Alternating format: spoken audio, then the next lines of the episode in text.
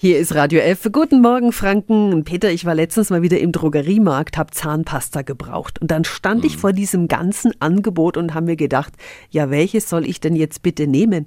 Und dann habe ich einen neuen Trend entdeckt. Da geht's jetzt plötzlich um Aktivkohlepasten. Aber sind die wirklich so gut?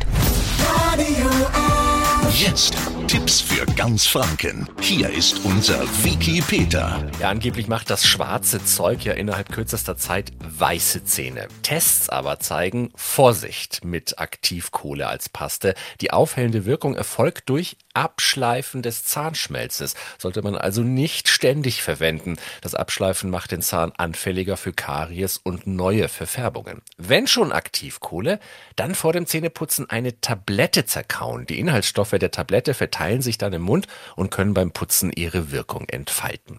Es gibt auch so ein Puder, das wird in Wasser aufgelöst, um es dann wie eine Mundspülung zu benutzen und anschließend dann normal die Zähne putzen.